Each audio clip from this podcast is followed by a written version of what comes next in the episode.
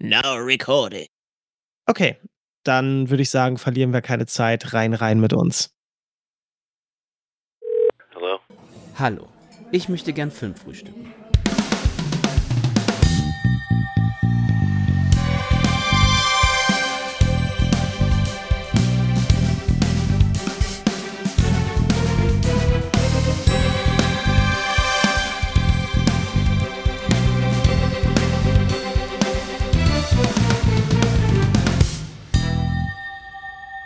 Hello, hello, hello und willkommen zu einer weiteren Folge des Filmfrühstücks auf filmtoast.de. Mein Name ist Kian Hasic und ich begrüße euch mal wieder zu einer, ja, kleinen Fokusfolge, denn wir setzen unsere Reise fort, die wir letzte Woche begonnen haben, und zwar über die Karriere von Yorgos Lantimos. Wir haben letzte Woche schon die drei englischsprachigen Filme von ihm über den griechischen Regisseur geredet, und zwar The Lobster, Killing of a Sacred Deer und The Favorite. Und das habe ich natürlich nicht alleine gemacht. Ich begrüße meinen Kompagnon von der letzten Woche, Luca. Ja, halli, hallo. Das hat ja direkt wieder beim ersten Versuch geklappt. Toll, toll, toll. Ich freue mich, wieder dabei sein zu dürfen. Luca, sehr Freude, Aufnahme Kenan.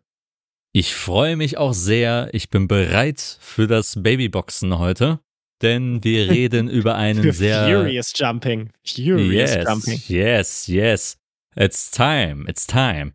Ja, worauf ich hinaus wollte, wir reden heute nämlich über einen besonderen Film, einen, der gerade vielleicht im Boxoffice, im Kino für Furore sorgen könnte, auch eventuell bei kommenden Preisverleihungen, hat's ja schon auch ein bisschen beim, bei den Golden Globes äh, getan und wurde auch ausgezeichnet. Ja, Zwinker, Zwonker. Natürlich. Wir reden über keinen geringeren Film als Poor Things von Yorgos Lantimos. Ja, wie sehr aufgeregt bist du, Luca? Sehr. Ich, ich möchte darauf hinweisen, auf wie sehr wir, wie man international so schön sagt, ahead of the curve sind. Wir haben jetzt den 22.01., während wir das aufnehmen. Morgen kommen die Oscar-Nominierungen raus. Das heißt, wenn ihr das hört, hat der Film schon 10 plus Nominierungen bekommen und ihr denkt euch, oh nein, ist das denn ein guter Film? Wer kann uns helfen? Wer kann uns sagen, dass der Film sehr, sehr gut ist? Wir sind hier. Wir, wir haben euch. We got your back. Ja, ich freue mich sehr. Es wird, es wird ein Spaß. Guter Film. Finde ich, finde ich gar nicht schlecht, muss ich sagen. Ja, ja, und mehr erfahren wir gleich, wenn wir in die Details gehen. Denn ich will hier auch nicht so viel Zeit verlieren. Wir sparen uns, was wir uns zuletzt angeguckt haben. Wir gehen direkt in die Materie rein. Denn es wird hier heiß hergehen schon, wenn wir über den Film reden. Wir wollen auch nicht allzu lange heute darüber reden. Wir wollen euch auch nicht spoilern oder sonstiges. Wir werden euch einen knackigen Eindruck geben. Ich meine, Luca hat ja auch schon selbst eine Kritik geschrieben über Poor Things. Ja, ja, tatsächlich eine, also wer die gelesen hat, der wird schon wissen, dass ich jetzt heute nicht unbedingt meckern werde, ungewöhnlicherweise. Aber ja, die, äh, ich finde die auch ganz gut. Also, wenn ich mir da mal selber auf die Schulter klopfen darf, wer Lust hat, die zu lesen, der möge das gerne, möge das gerne tun. Ich glaube, es lohnt sich. Genau, bei Filmtoast.de unter Kritiken. Unter Filmkritiken vor allen Dingen. Uh, Ganz ja, wichtig. Ja, auf jeden Fall. Serienkritiken. Heh, sowas schreibe ich nicht. Nö, die schreibt nur ich. Und Jan. Aber gut, dann stürzen wir uns direkt mal in den Film rein. Kinostart von Poor Things war der berühmt-berüchtigte 18. Januar. Also läuft er auch schon bei, ja, diese Folge raus ist, ist er schon fast ganze zwei Wochen im Kino. Und ja, man muss, schon sagen, da sind wir ja schon ein bisschen spät dran. Wir haben den Film natürlich schon beide vorab gesehen. Ich habe den ja schon damals auf den Filmfestspielen in Venedig gesehen und durfte auch schon in der Podcast-Folge ein bisschen was über den erzählen. Du hast den in der Pressevorführung zusammen mit mir, habe ich den nochmal zwei, ein zweites Mal gesehen. Regie führt Yorgos Lantimos in dem Film. Wer, wer mitschrieb an dem Film ist Tony McNamara. Den kennen sicherlich einige vielleicht als Writer von Meisterwerken wie Cruella oder The Favorite. Zwei ähnlich guten Filmen, möchte man sagen. Ja, witzigerweise liebt er es mit Emma Stone zu schreiben. Stimmt, ja, witzig. Ich muss dir direkt mal dazwischen grätschen. Er ist tatsächlich der einzige Autor. Lantimos hat diesmal nicht mitgeschrieben. Genau, das sehe ich, sehe ich auch nämlich hier gerade gerade in meiner klugen Liste. Aber ich hatte schon irgendwie so diesen Automatismus gehabt, ja, der, der schreibt doch eh wieder direkt mit. Aber nö. Paul Sau. Basiert ja auf einem Roman, auf einem gleichnamigen Roman, der jetzt auch mittlerweile alle Filmstills auch mit in seine Cover mit aufgenommen hat. Ist ein sehr schönes Cover, muss ich nur, kann ich nur sagen, kann ich sehr empfehlen. Absolut, ja. Alle Poster für diesen Film sind großartig. Aber abseits der, des Writings natürlich kommt auch natürlich wieder mein altbekannter natürlich wieder dabei. Als Editor haben wir zum Beispiel den Yorgos Mavropsaridis. ich hoffe, ich habe es richtig ausgesprochen, der ja natürlich in allen Projekten als Editor gearbeitet hat am Schnitt. Geschnibbelt hat er. Richtig. Und wir haben Robbie Ryan wieder an der Kamera mit dabei. Ist das nicht schön? Den hast du gut ausgesprochen, diesen äh, griechischen Namen, muss ich sagen. absolut, absolut. Ja, und was kann man, was kann man noch sagen? Wer, wer macht die Musik, Luca? Sag es uns. Jerskin Fendrix heißt der Komponist, ist tatsächlich auch in diesem Film in einem kleinen Cameo zu sehen. Und wenn ich mich nicht irre, ist das tatsächlich sein allererster Filmscore. Und ich sag's mal so, wenn er jetzt nie wieder was macht, hat er trotzdem eine wahnsinnige Karriere hingelegt, weil, naja, über die Musik werden wir ja gleich auch noch sprechen. Natürlich. Ja, das ist ein Score, den man so echt nicht oft hört. Das stimmt, das stimmt auf jeden Fall. Ja, kommen wir kurz noch zum Cast. Wir haben in der Hauptrolle der Bella Bex, einer ja, jetzt schon vielleicht kultigen Figur, haben wir Emma Stone mit am Start. Wir haben Mark Ruffalo als Duncan Weatherburn. Wir haben Willem Dafoe als Godwin Baxter, Rami Youssef als Max McCandles, Jared Carmichael spielt auch noch mit als Harry Astley, Christopher Abbott als Alfie Blessington und Margaret Qualley als Felicity. Wir haben aber auch noch diverse andere bekanntere Namen, wie Catherine Hunter haben wir zum Beispiel auch im Film mit dabei. Wir haben Hannah Shigula, die, die, die auch noch mit dabei ist. Also auch wieder wild gemischt aus verschiedenen Ländern, wieder alles mit am Start. Der gute Daddy Yogros hat sich gedacht, ich bin einfach ein internationaler Regisseur, also warum sollte ich nicht international auch besetzen?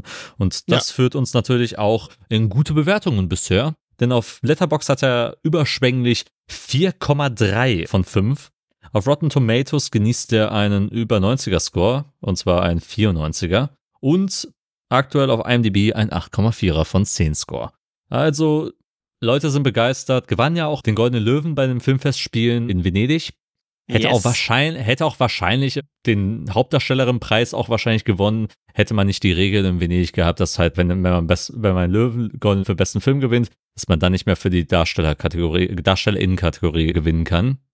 Das yes. nur, nur, nur mal zu betonen. Hat auch bei den Golden Globes genau auch für beste Komödie oder Musical äh, den Globe gewonnen, ebenso auch für Emma Stone als beste Hauptdarstellerin in, in dieser Kategorie. Das schon mal erwähnt. Wie viel hat er bei den BAFTAs gewonnen? Bei den BAFTAs sind erst die Nominierungen draußen. Ich glaube, er hat oder zehn Nominierungen. Ich glaube, es sind elf, weil er nicht für, oder nee, es sind noch, ich glaube, es könnten sogar nur zehn sein, weil er ja weder für beste Regie noch für bester Nebendarsteller nominiert ist. Stimmt. Aber trotzdem noch eine Menge. Ich glaube, Jorgos Lantimos wird jetzt nicht traurig zu Bett gehen, ob seiner BAFTA-Errungenschaften. Und vielleicht gewinnt er ja ein bisschen was. Ich bin gespannt. Ich bin gespannt. Es dauert ja noch ein bisschen, bis dort die GewinnerInnen vergeben werden. Aber man darf gespannt sein. Genau, das ist so jetzt das Grobe zum Groben, äh, was man über den Film aktuell wissen kann, weil wissen muss. Erzähl uns doch mal, worum geht es in diesem Machwerk? Es geht um den Wissenschaftler Godwin Baxter, der in einem verrückten Experiment seine, ja, man möchte sie Tochter nennen, Bella erschafft. Bella ist der Körper einer Frau, die sich in den Selbstmord gestürzt hat und der er nach ihrem Tod das Gehirn ihres ungeborenen Babys eingesetzt hat. Wir haben also diese Frau ein, in einem erwachsenen Körper, aber mit dem Gehirn eines Kleinkinds und verfolgen dann ja diese, diese Dame, wie sie durch die Welt streift. Erstmal lässt Godwin sie nicht aus dem Haus, isoliert sie, weil die Welt es nicht verstehen würde. Das heißt, nur er, seine Haushälterin und sein Laborassistent wissen, dass sie überhaupt existiert. Aber als dann ein schmieriger Anwalt Wind von ihr bekommt und sie kurzerhand, ja, entführt, entdeckt sie eben auch die Welt außerhalb von Godwins Praxis. Und ja, es wird ein wilder Ritt in jedem Sinne des Wortes. Das stimmt auf jeden Fall. Vielen Dank dafür. Um noch hinzuzufügen, reist sie auch ein bisschen durch die Weltgeschichte. Das heißt, Stationen wie Lissabon, Athen und auch Paris sind dabei. Ach, und wichtig, es ist ein äh, Period Piece, das hatte ich jetzt nicht erwähnt. Der spielt im, also zu Beginn im viktorianischen London und wechselt dann eben in die anderen Orte, die du jetzt auch schon genannt hast. Aber es spielt nicht in unserer Gegenwart, spielt aber auch Ganz genau. nicht wirklich in unserer Vergangenheit. Also die Welt ist relativ abstrahiert. Es ist so ein Steampunk. Öko-futuristisch. Genau, es ist so eine Mischung aus einem Tim Burton-Film, Metropolis und Brasil, würde ich sagen. Ja, ja. ja das, das, das sind ganz gute Beispiele, um das irgendwo halbwegs zu verorten. Genau, aber wie gesagt, danke dafür und lass uns doch mal direkt in den Film starten. Und ich glaube, wir können ja ein bisschen versuchen, unserer Struktur treu zu bleiben. Wir haben ja immer ein bisschen über den Style und über die Aufmachung der Filme geredet, wenn wir über Lantimos Filme geredet haben in der letzten Woche. Können wir auch direkt mal einsteigen. Wir haben jetzt hier schon ein bisschen über die Ästhetik geredet. Hau mal ein bisschen raus, was macht gerade diesen Film so besonders im visuellen Sinne? Also einmal natürlich alle Elemente, die ich eben gerade erwähnt habe, also die surrealen Bilder, dieses Spiel mit den verschiedenen Stilen, die aber total als, als eines funktionieren und dann natürlich, ich meine, es ist ein Jorgos Lantimos-Film. Der Film sieht aus wie nichts, was du in deinem Leben schon mal gesehen hast. Du hast ganz viel Spiel mit ungewöhnlichen Kameraeinstellungen, mit natürlich wieder dem Fisheye-Objektiv, das er ja schon gerne eingesetzt hat in The Favorite, was hier zur Perfektion eingesetzt wird. Du hast Schwarz-Weiß-Sequenzen, die dann mit Farbsequenzen abge abgewechselt werden und alles, was er versucht, sieht halt großartig aus. Es ist einer der ästhetisch durchdachtesten und formvollendetsten Filme, die seit Jahren im Kino liefen. Und ja, also es ist halt nicht nur gewagt, sondern eben auch qualitativ sehr, sehr hochwertig. Ganz deiner Meinung. Du hast ja auch gerade schon die verschiedenen Stile angesprochen. Wie hast du es beim zweiten, also du hast den Film jetzt auch, wie viel, zweimal, zwei oder dreimal schon gesehen? Zweimal, genau. Ich hatte ihn am Starttag nochmal gesehen.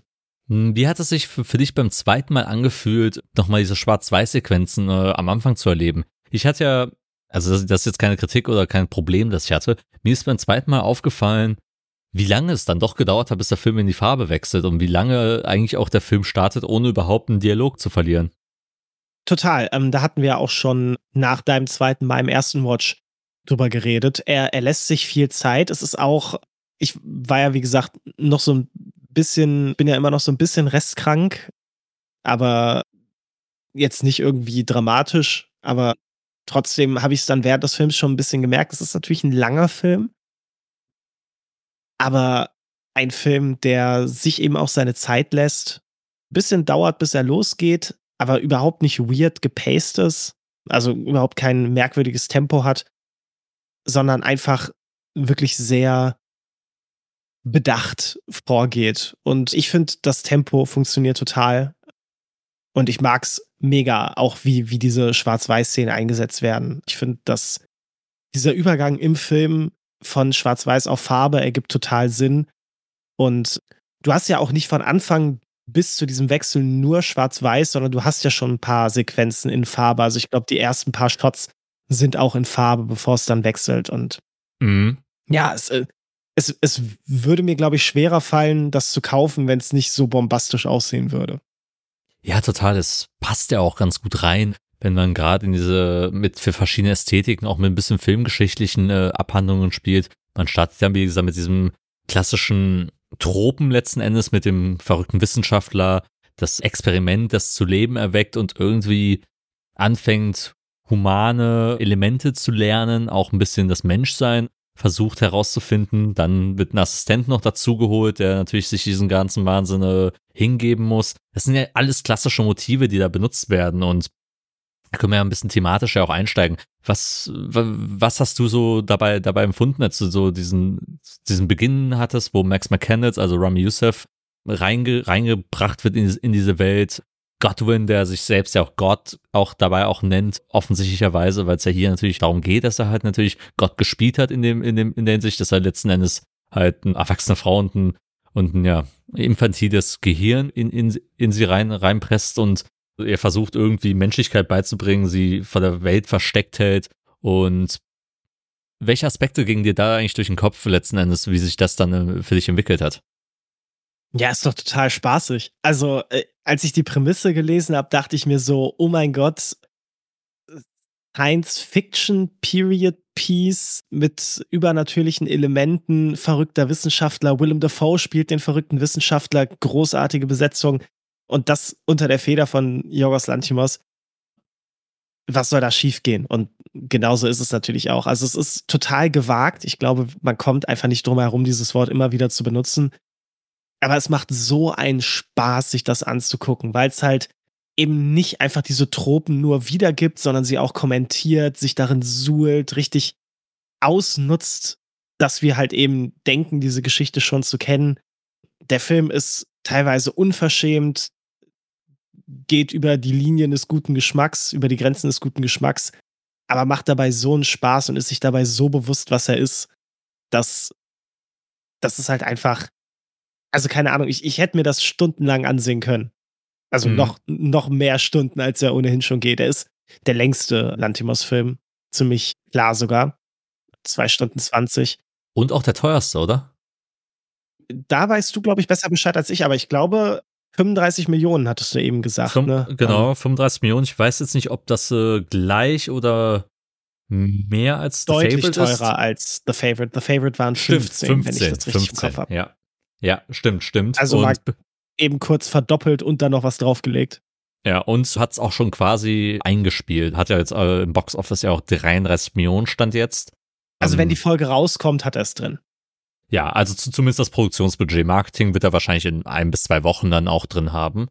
Da mache ich mir auch keine Sorgen.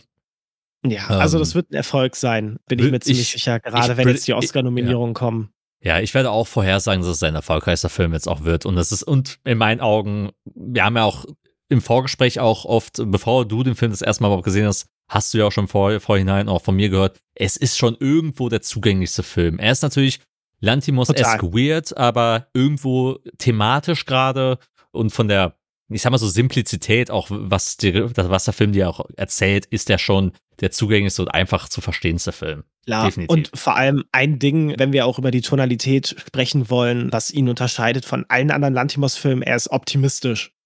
Ja, das ist das halt stimmt. das Ding. Einer der anderen Filme ist irgendwo optimistisch. Die sind alle irgendwo tragisch und am Ende einfach haben einen finsteren Ausblick auf die Welt und der hat das genaue Gegenteil. Ja, es wäre auch irgendwie für diesen Film sehr vermessen, genau diese Route mitzugehen und eben, ja, auch bei der Baxter, glaube glaub ich, würde man Disservice tun, wenn sie halt irgendwie komplett, ja, verwurstet wird quasi von der Welt. Ja, also wir haben uns auch, als ich ihn das zweite Mal gesehen habe, haben wir uns auch nach dem Film darüber unterhalten und ohne jetzt zu spoilern, jemand meinte, ich dachte, der Film geht an einer gewissen Stelle in eine andere Richtung. Da habe ich gesagt, ja, aber ich glaube, das wäre dann nicht so ein zumindest bisher Kritikerfolg, wie er ist. Also ich finde, er macht das tonal schon genauso, wie er es machen muss, auch für diese Geschichte und für das, was ja auch die Message dahinter ist. Ja, ich glaube, ich glaube, dass sowas braucht man auch im Kino mittlerweile, dass halt auch genauso Filme auch mit einem optimistischen Ausblick in die, in, in die Welt halt hinaus verfrachtet wird und nicht alles halt äh, im Prinzip, äh, ja, alle positiven Emotionen damit unterdrückt werden, um es mal so zu formulieren. Aber lass uns doch mal ein bisschen über genau diese Art von Reise, die Bella Baxter ja auch erlebt, ein bisschen, ein bisschen erzählen. Denn du hast ja schon in der Handlung erwähnt, sie wird ja irgendwann mal, nachdem sie immer ein bisschen weiter wächst, immer mehr Fähigkeiten auch erlangt, sei es motorisch, sei es sprachlich, sprachmotorisch auch, und ein bisschen besser lernt, die Welt zu verstehen, geht sie auf Reisen mit diesem ja, tu nicht gut namens Duncan Weatherburn. Möchtest du oder soll ich anfangen, über Mark Ruffalos Duncan Weatherburn zu reden? Wie wird diese um, ähm. Figur eingeführt und was macht diese Figur eigentlich? Duncan Weatherburn ist im Grunde eigentlich eine Figur, über die sich Lantimos sehr liebt, lustig zu machen. Ich glaube, das ist das, was wir letzte Woche schon gelernt haben. Es ist eine Figur, die relativ wenig im Kopf hat, aber relativ gerne über sich selber redet und sich relativ gerne präsentiert. Es ist im Grunde der Inbegriff von Fassade. Und darum macht es natürlich Spaß, zuerst diesen Menschen zu sehen. Also er ist sehr überzeugt von sich selber, von seinen Fähigkeiten und seinem Aussehen, seinem Charme. Warum redest Wirkung du über mich eigentlich? Ich, ich wollte gerade sagen, Duncan Wedderburn ist so ein bisschen wie du, wenn du im viktorianischen London gelebt hättest und Anwalt geworden wärst. Okay. So mache ich auch immer Werbung für den Film. Kenan spielt damit. ja, Gott sei Dank, Gott sei Dank, Gott sei Dank bin das nicht ich. Nein, aber anders als bei dir im echten Leben, der du ja immer auf deinen Füßen landest und dir passieren ja immer nur gute Dinge, äh, macht es dann natürlich auch Spaß, irgendwann zu sehen, wie Duncan Wedderburn halt mit seiner pompösen Art, naja, hinfliegt und das ein oder andere Mal sich den Kopf anstößt. Und ja, weiß ich nicht, es ist einfach eine sehr, sehr spaßige Figur und ja auch sehr ungewöhnlich für Mark Ruffalo, der ja immer Figuren spielt, die sehr in Kontrolle sind oder selbst wenn nicht. Oder der Nice Guy einfach auch ist. Ja, einfach zerrissene Figuren, sowas und nicht Figuren, auf die man mit dem Finger zeigt. Ja. Und das funktioniert hier einfach trotzdem wunder, wunder, wunderbar. Ja, genau. Duncan Weatherburn, das Besondere an ihm und auch an der Performance von Mark Ruffalo sind auch einfach die Details, die Manierismen, die er auch mit reinbringt in diese Figur. Wie er auch halt, halt sich selbst ein bisschen so einführt, so dominant zu sein. Er ist halt, er ist, halt, er ist natürlich der erste große Sexualpartner auch von, von Bella Baxter. Dazu muss man, das ist kein Geheimnis, ähm, dass sie natürlich auch ein bisschen durch ihn Sex, sexuelle Erfahrungen macht erstmalig und sich danach davon emanzipiert und, und ab da fängt, wird es ja auch erst interessant, auch diese Beziehung zwischen den beiden und die Dynamik zwischen den beiden auch dabei zu beobachten, weil Lantimos ist da clever genug, mit den Machtbeziehungen und Machtdynamiken solcher Genrefilme auch natürlich auch zu spielen und wie das auch einfach dann innerhalb dieser Beziehung auch immer wechselt, ähm, dieses Machtgefüge. Wie Bella es schafft, sich davon zu emanzipieren, wie sie auch äh, Duncan in, in die Schranken weist und das ist und das Duncan in die Schranken. Ja. ich hab, ich hab's, ich hab's heute einfach. Und, und Duncans Reaktion darauf und wie er halt quasi von diesem sehr selbstbewussten Mann zu einem armen Würstchen zusammenwächst und auch halt dadurch eigentlich ein grandioser Kommentar zu dieser Ära des schweren Mannes, des nachdenklichen Mannes, des ja, sexuell frivolen Mannes, dann, dann wird, es ist dann sehr faszinierend einfach zu beobachten, weil wir haben es ja oft im Privaten sagen wir es auch gerne, Ryan Goslings Ken und auch äh, Danke ja. und Mark Ruffalos Duncan Weatherburn sind die perfekten Beispiele für diese traurigen Männer, die halt rundherum de dekonstruiert werden. Man, man bemitleidet sie auf irgendeiner Ebene, aber man bemitleidet sie so, so sehr, weil man einfach nicht aufhören kann zu lachen über sie. Du ahnst nicht, wie oft ich auf der Arbeit in den letzten Wochen den Vergleich zwischen Barbie und Poor Things gelesen habe. Und das ist natürlich ein super, super sinniger Vergleich. Also unabhängig davon, welchen der beiden Filme man jetzt lieber mag. Sind einfach Filme, die mit total ähnlichen Themen umgehen und halt eben auch sich über ähnliche Dinge lustig machen. Und die Kens und Duncan Wedderburns unserer Welt sind natürlich definitiv eines der Ziele. Also es, es hätte mich nicht gewundert, wenn Mark Ruffalo irgendwann während des Films in eine Musiknummer I'm Duncan ausgebrochen wäre. Das ist ja. leider nicht passiert. Es wäre ein Slam Dunk. ja, aber wie gesagt, seine Figur ist meiner Meinung nach die pointierteste Figur. Sie, wirklich jeder Spruch, jede Bewegung, jede verzogene Miene sitzt. Also wirklich ja. on point. Ich mag ihn sogar, glaube ich, einen Ticken mehr als Ken, also als Ryan Goslings Performance, wenn, wenn man jetzt noch äh, gerade in diesem Vergleichssektor ist. Ich habe, glaube ich, da mhm. einfach, einfach ein paar mehr Lacher, glaube ich, für mich selbst drin gehabt. Und vielleicht habe ich auch mich mehr in der Figur an manchen Stellen wiedererkannt als in Ken, um ehrlich zu sein. Aber es liegt auch, glaube glaub ich, einfach, einfach an den übertriebenen Manierismen, äh, die ich auch gerne mal in meiner eigenen Kunstfigur, ja, die, die ich im Alltag spiele, auch einfach das, das viel mehr, viel mehr wiedererkenne. Du siehst natürlich auch eher aus wie Mark Ruffalo und ich halt natürlich eher wie Ryan Gosling, darum. Äh. natürlich, natürlich. Ähm, ihr, müsst, ihr müsst euch bei Luca einfach vorstellen, dass ein äh, Ryan Gosling aus äh, The Nice Guys da vor, vor dem Mikro sitzt. Nur ohne schönen Schnubi. Ja. Nein, aber, aber, mit, aber ähm, mit einem Gips am Arm. Am Arm. Nein, es sind natürlich zwei großartige Performances und wir, wir müssen ja auch keinen Vergleich treffen. Wir sind ja nicht die Oscars. Nein, also natürlich, Duncan Wedderburn ist auf jeden Fall die lustigste Figur im ganzen Film und wäre natürlich auch längst nicht so gut, wenn es nicht Mark Ruffalo wäre, der die Rolle spielt, gerade eben, weil man ja auch was ganz anderes von ihm erwartet. Aber der Cast ist natürlich generell relativ stark. Ne? Also es gibt ja. einen, einen Schauspieler in dem Film, der mir nicht so zusagt. Weiß ich jetzt gar nicht, ob ich den Namen nennen möchte, aber ansonsten ist es ein hervorragender Cast, wirklich bis in die letzte Nebenrolle einfach großartig besetzt und alle on top of the game. Ohne, ohne zu spoilern, Margaret Qualley spielt ja in dem Film auch mit und sie hat auch eine interessante Rollenzuweisung bekommen. Wie findest du sie? Ich war anfangs sehr skeptisch, ob ich das gut finde, warum man sie dafür in diesem Film verwendet.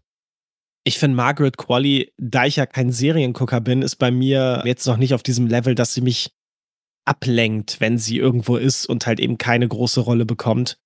Es ist jetzt nicht so, wie wenn ich Oppenheimer gucke und da irgendwelche sechsfachen Oscar-Preisträger zwei Sekunden zu sehen sind. Meinst alle hat's nicht- gefühlt. Ja, mich, mich hat's nicht gestört. Ich fand's, ich fand's okay. Mhm. Ich fand die Rolle. Ich finde, da hätte man mehr draus machen können. Ich glaube, wirklich das Hauptproblem des Films ist tatsächlich, dass er auch mit zwei Stunden 20 immer noch zu kurz ist. Aber ja. es hat mich nicht gestört irgendwie. Ich finde, sie hat's gut gemacht mit dem, was sie gemacht hat. Ich denke, du hast, du hast auch einen guten Punkt dabei auch erwischt, wenn es halt um speziell um Made, Made geht. Die Serie, die du jetzt auch gerade so angedeutet hast, die habe ich halt von Margaret Crawley gesehen und ja, da, dort hat sie, finde ich, auch ihr schauspielerisches Potenzial ausgeschöpft und wenn du sie dann in eine doch sehr kleine Rolle hier siehst, denkst du dir, hm, irgendwie wasted, aber, aber das ist beim zweiten Anschauen auch schon wieder ganz anders gewesen für mich. Deswegen, wie gesagt, kein Kritikpunkt. Und wir hatten ja auch nochmal über jetzt das Potenzielle, der Film hätte länger gehen können und hätte ein, zwei Aspekte, gerade wenn es in Richtung Ende geht und wenn da nochmal eine äh, Ja, Tour, absolut. noch, Tour noch hingelegt wird, ohne jetzt zu spoilern. Da gibt's halt noch einen kleinen Subplot letzten Endes, der, der, noch eine große Rolle spielt.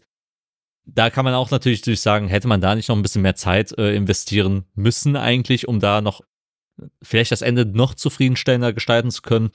Das, wer sind wir, um das zu entscheiden, letzten Endes? Ich glaube, das ist auch der gnädigste Kritikpunkt, den man an einem Film haben kann. Also ich hätte gerne mehr davon gesehen. Absolut, absolut. Okay, bevor wir uns aber dahingehend verrennen, sollten wir trotzdem noch ein bisschen bei Bella bleiben und auch ein bisschen über ihre Art von Emanzipation, ihre Art von ja, Humanismus, den sie, den sie auf der, auf ihrer Welttournee quasi kennenlernen, sind ja verschiedene Stationen. Ich habe ja auch schon die Länder oder Städte auch schon genannt mit Lissabon, Athen, Paris. Nenn uns mal so ein bisschen grob, was durchlebt Bella eigentlich und welche von den Stationen hat dir persönlich am besten gefallen? Ich finde, dass Bella, ähm, das ist gut, weil ich kann auf beides dasselbe antworten. Ich finde, dass Bella ein sehr, sehr schönes Beispiel ist. Ich finde, Bella ist ein super inspirierendes Beispiel wirklich für eine Charakterentwicklung durch Neugier und Wissensdurst. Ich finde, alles, was sie im Laufe des Films lernt, kommt wirklich aus einer tiefen Neugierde heraus. Und sie lernt ja auch Kunst im Laufe des Films kennen. Sie lernt Musik kennen, sie lernt Literatur kennen, Philosophie natürlich.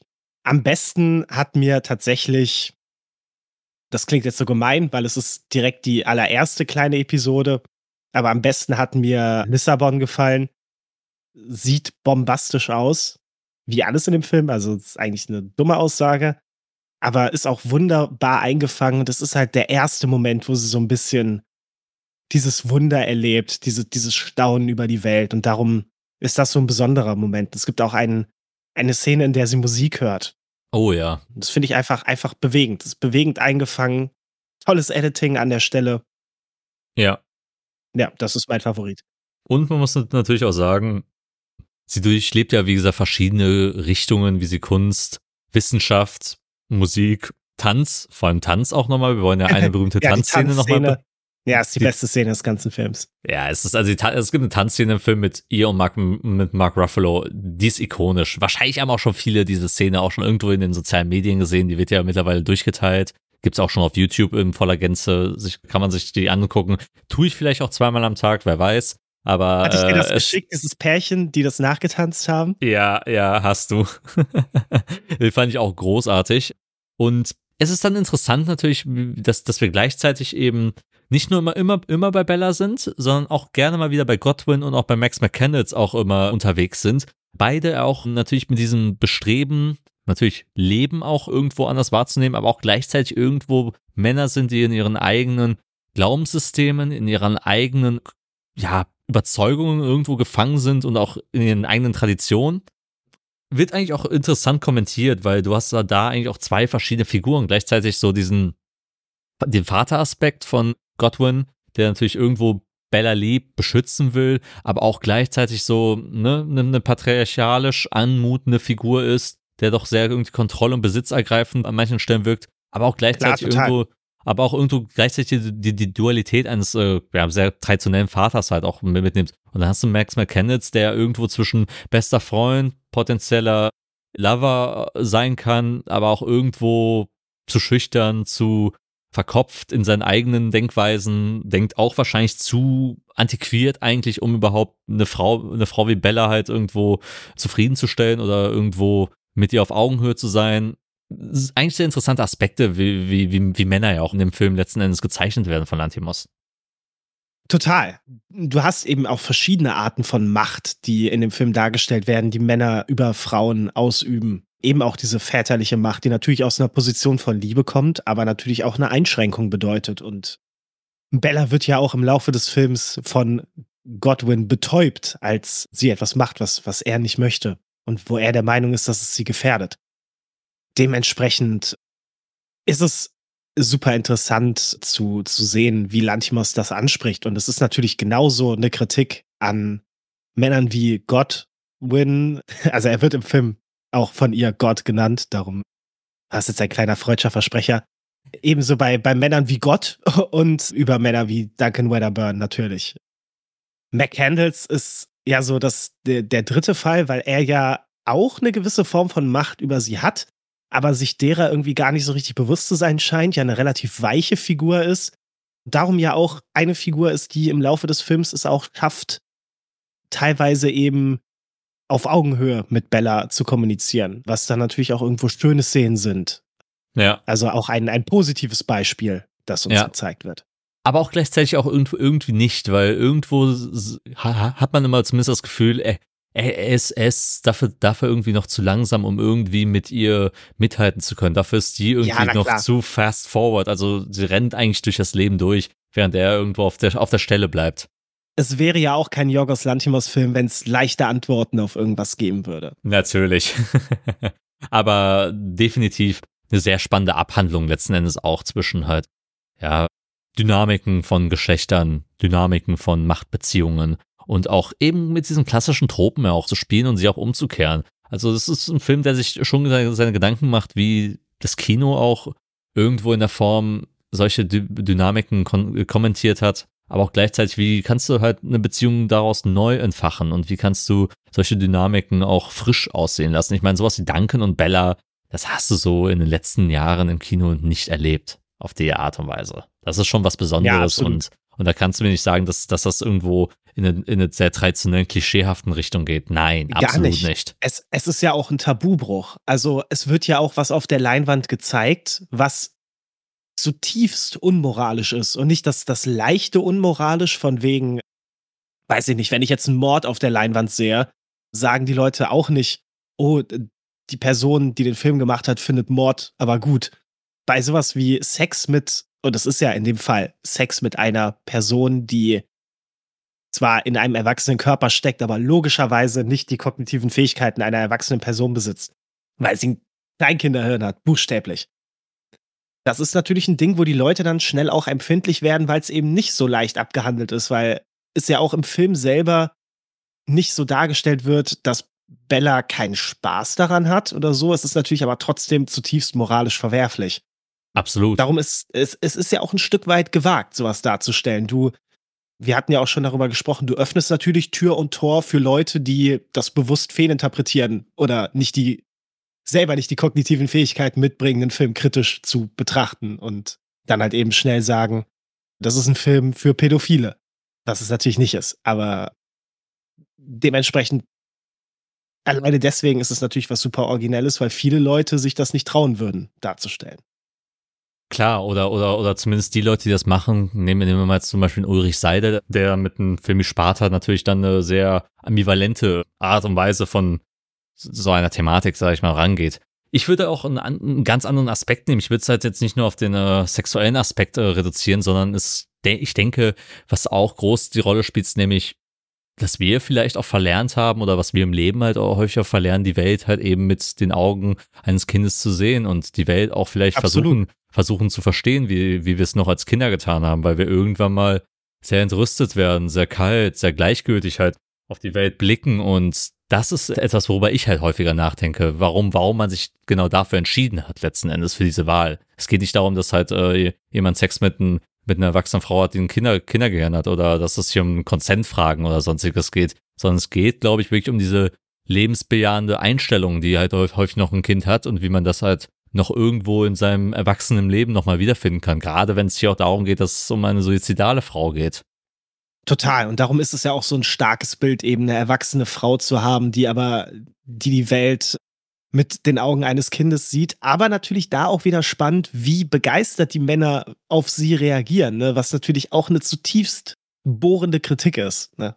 Ich sage jetzt mal in Anführungszeichen Männern allgemein. Das ist natürlich auch sehr, sehr bösartig. Und aber eben auch subtil. Natürlich, es ist total auch eine Kritik an gewissen Neigungen, die viele Männer auf der Welt auch verspüren. Und für, ne, das, ist, das ist auch etwas, das man nicht dringend ignorieren sollte, das auch definitiv jetzt auch richtig von uns ist, dass wir auch genau diese Elefanten im Raum ja auch da, dabei auch ansprechen, weil ganz von Hand weisen lässt sich das ja auch nicht. Man kann es nicht wegignorieren, weil das halt ein effektiver und essentieller Bestandteil auch des Films ist. Ja, es, es ist schwierig, das so zu besprechen, ohne in Spoiler-Gefilde zu gehen. Darum würde ich es vielleicht an dem Punkt auch, auch lassen. Aber ich, ich bin der Meinung halt eben, dass der Film das geschmackvoll anspricht, auch wenn er sehr, sehr explizit ist und das darum so ein bisschen, also viele Kritikpunkte, die gegen den Film laut geworden sind, für mich keinen Halt haben. Ja, beziehungsweise meiner Meinung nach auch sehr ins Schwarz-Weiß-Denken halt wieder abdriften und in einer gewissen Schublade wieder münden, was meiner Meinung nach auch wieder der, der sehr einfache Weg ist, um halt Kunst zu rezipieren, meiner Meinung nach. Ja, genau. Und halt der, der auch nirgendwo hinführt, weil dann sind wir an dem Punkt, an dem es reicht, eine Inhaltsangabe zu lesen, um ein Urteil über etwas treffen zu können. Ganz genau. Ganz genau.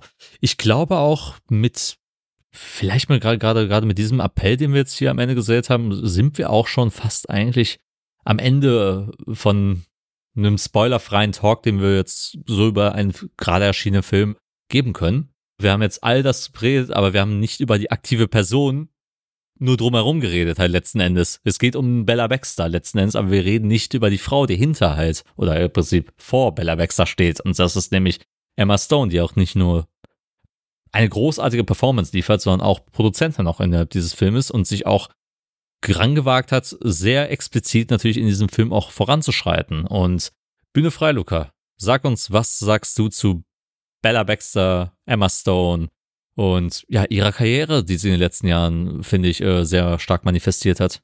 Ja, frei nach King Cool Savage. Sie ist nicht die Queen dieses Films, sie ist dieser Film. Sie ist abs also begnadet in diesem Film. Ich finde, das ist ihre beste Performance mit Abstand. Ich liebe sie in The Favorite, sie ist sehr gut in La La Land, sie ist sehr gut in anderen Filmen, aber das ist wirklich eine Performance, die ich noch nie in meinem Leben von irgendwem gesehen habe. Das ist ein, eine komplett neue Figur, die sie wirklich so dermaßen kalkuliert, aber natürlich, also es, es fühlt sich nicht so kalkuliert an wie, weiß ich nicht, guck mal, ich spiele jetzt Elvis, um einen Oscar zu gewinnen, sondern halt eben einfach super, super aus, super zu Ende gedacht. Es, die Performance fühlt sich mega zu Ende gedacht an und du hast teilweise Mikroentwicklungen in ihrer, in ihrer in ihrem Verhalten, die dir gar nicht auffallen, wenn du den Film guckst, sondern du musst im Grunde wirklich gefühlt eine halbe Stunde weiter skippen, um überhaupt eine Veränderung zu bemerken. Aber es ist alles so zielgerichtet und es ist auf jeden Fall meine Lieblingsweibliche Performance des Jahres und ja, also je, jede Auszeichnung, die sie für diesen Film bekommt, ist absolut verdient. Und man muss ganz ehrlich sagen, damit ist sie halt wirklich in einer Riege angekommen von dem Besten ihrer Generation, wenn sie es vorher nicht schon war.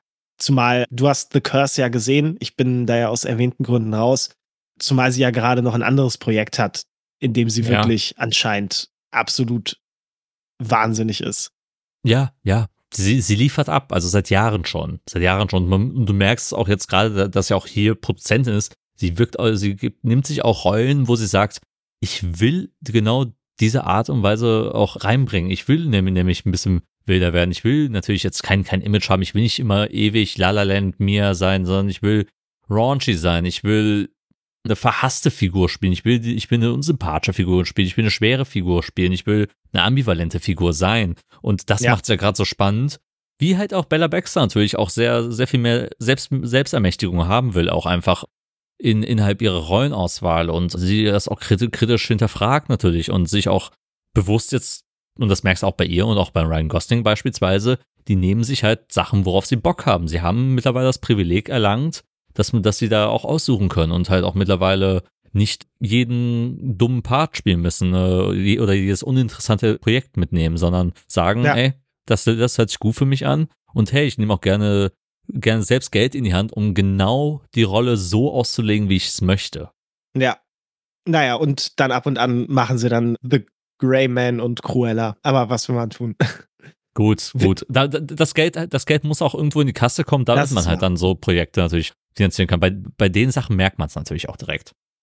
Ja, das ist wahr. Nee, aber witzig. Äh, jetzt, wo du es gerade gesagt hast, fällt mir auf, dass meine Lieblingsperformances dieses Jahr wirklich Ryan Gosling und Emma Stone sind. Das hätte ich vor vier Jahren auch noch nicht gedacht. Aber ich finde super cool, wie sich ihre Karriere entwickelt.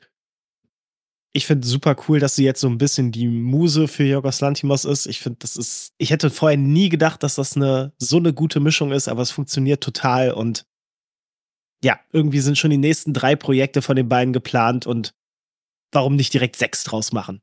oder zehn? Es ist verrückt auch. Es ist verrückt. Ich bin gespannt, wie And oder Kind of Kindness wird. Kind of Kindness heißt er. Ja. ja, genau. Da bin ich, da bin ich super. Ich, ich weiß es nicht. Ja, wie gesagt, es ist, ist gerade frisch erst der Titel so, so genannt worden. Ähm, wir werden uns das vielleicht im nächsten Jahr spätestens einprägen.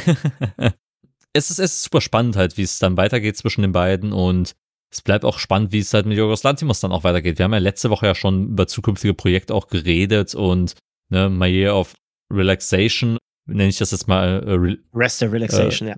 Rest and Relaxation, genau. Wird auch noch natürlich interessant, wo er auch gerade gerade das Drehbuch schreibt. Bleibt spannend abzuwarten. Aber bevor wir jetzt noch, noch weiter darüber reden, wollen wir mal ein kurzes Fazit noch geben. Äh, was für eine Bewertung würden wir abgeben? How much is a toast, Luca?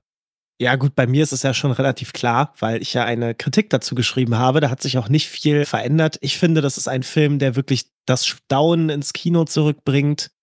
Ich saß da mit genauso großen Augen wie Bella, als sie diese Welt das erste Mal gesehen hat. Und ich habe danach, als ich, als wir rausgegangen sind, habe ich zu einer Freundin gesagt, ich finde es so krass, das ist jetzt einfach für immer da. Vor, vor einem halben Jahr gab es das noch nicht und jetzt gibt es das. Jetzt, jetzt ist das da. Und keine Ahnung, ich finde, das ist wirklich so ein Film, der, ich, ich finde, das ist so ein kleines Wunder. Man, man sagt ja immer bei irgendwelchen schlechten Dad-Filmen, oh, solche Filme werden heutzutage nicht mehr gemacht. Und ich finde, das ist ein Film, solche Filme werden heutzutage nicht mehr gemacht. Und ja, für mich absolut herausragend. Wäre in jeder anderen Filmografie der beste Film. Bei Lantimos ist es für mich, glaube ich, eine sehr solide Nummer drei. Ich würde viereinhalb Toastscheiben toasten für diesen sehr, sehr, sehr, sehr, sehr, sehr, sehr, sehr guten Film. Oh ja. Ich gebe ebenfalls viereinhalb Toastscheiben. Für die fünf hat es noch nicht ganz gereicht, könnte sich aber irgendwann mal bei vermehrten Watches noch so entwickeln. Ich habe ja jetzt erst gerade mit Killing of a Secretary die ersten fünf auch vergeben, erst kürzlich. Der war ja auch lange Zeit erstmal noch auf bei, bei viereinhalb. Ja, ist wach.